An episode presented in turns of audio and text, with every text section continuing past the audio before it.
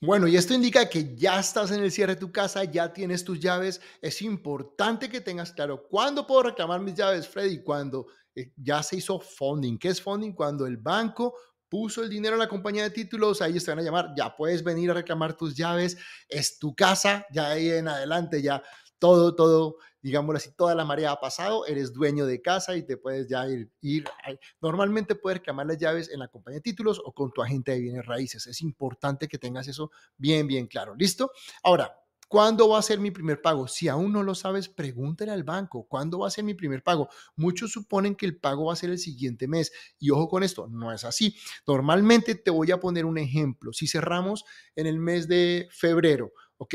Cerramos en febrero 15, el banco te dice, vas a pagar en el primer mes los intereses de lo que quede por el resto del mes. Si cierras al 15, vas a pagar 15 días de intereses y esos 15 días los vas a pagar en en, el cierre y te van a dar un mes adicional. O sea, tu primer pago si cerraras el 15 de febrero no va a ser ni en febrero ni en marzo, sino los primeros días de abril. ¿Ok? ¿Qué pasaría si fuera el cierre en los primeros días de marzo? Vas a tener que pagar, digamos, que sea el 2 de marzo. Entonces vas a pagar los 28 días de, de intereses en tu cierre y te van a dar eh, ya marzo no lo pagas porque lo pagas al cierre, te van a dar abril y tu primer pago va a ser en en mayo, ¿ok? Entonces es importante que sepas cuándo va a ser mi primer pago de la casa, es importante, eso te va a dar tranquilidad, vas a tener casi un mes y medio, dos meses para, para el siguiente pago, para que puedas, como dicen, em, ordenar, organizar muy bien tus finanzas y que jamás vayas a quedar mal con el pago de tu casa. ¿Listo?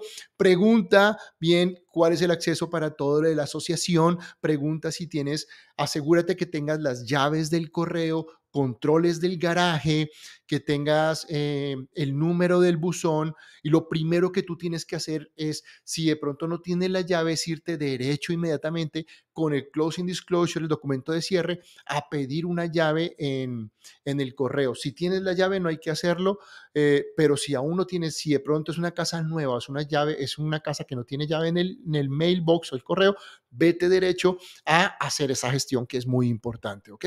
Si no has activado aún tus utilidades, lo que es el agua, el gas, eh, el agua, el gas y la luz, pregunta hasta cuándo van a estar activas. Si muchas veces los vendedores dan unos dos, tres días de cortesía, pero no siempre. Algunos no tienen cortesía y lo cortan de una. Entonces, ideal, si no lo has hecho, hazlo inmediatamente. Eh, puedes, la luz puede ser la que tú quieras, el gas normalmente es center point y el agua sí tiene que ser la que le corresponde a la casa. Si no tienes esa información, se la puedes pedir a tu agente de bienes raíces eh, en algún momento o en algunos de los casos, pues tenemos ciertas compañías que nos ayudan a encontrar todo este tipo de utilidades. Pero igual, tu agente de bienes raíces va a ser la, primera fuente que te puede ayudar a conseguir todo este tipo de información, ¿ok? Punto muy importante, ya cerraste, tienes que preguntar cómo, bueno, tienes que hacer primero el cambio, tienes 30 días a partir del día de hoy para hacer el cambio de dirección en tu licencia de manejar.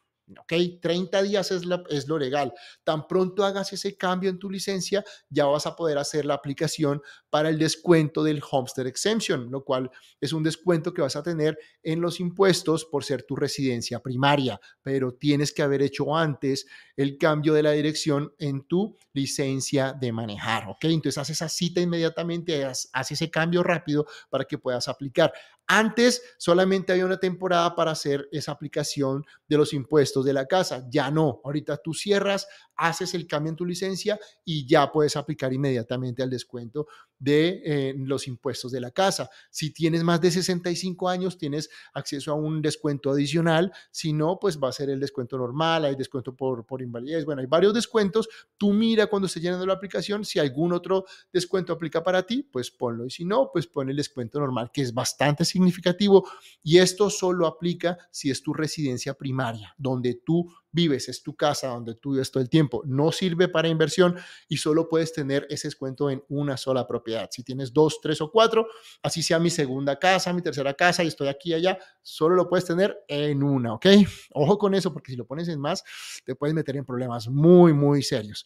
Y al final, pues debes estar aprendiendo todos los mantenimientos que tenga tu casa. Antes venías de rentar tal vez y no sabías cada cuánto se hacen los cambios de las cosas. Entonces siempre revisa tus filtros del aire, que son más o menos cada tres meses, las pilas de los detectores de humo son cada seis meses, tu aire acondicionado debe tener un, mantenimiento cada año, lo mismo de la calefacción, también es importantísimo. Y en general, igual, siempre está revisando cuáles son los mantenimientos. Si tú estás haciendo mantenimientos a tu casa, va a ser muchísimo el dinero que tienes que pagar en reparaciones. Y pues no te olvides igual siempre de, de estar ahí en contacto. Como yo siempre les digo, si eres mi cliente, sabes que nosotros siempre vamos a estar dispuestos a atender todas sus preguntas, todas sus cartas, tómale una foto, envíamela a mí, miremos qué es. Si eres mi cliente, con muchísimo gusto, ya que nosotros trabajamos para tener clientes de por vida. Yo tengo clientes que llevan 3, 4 años y todavía me preguntan, Freddy, ¿qué es esto, qué es lo otro?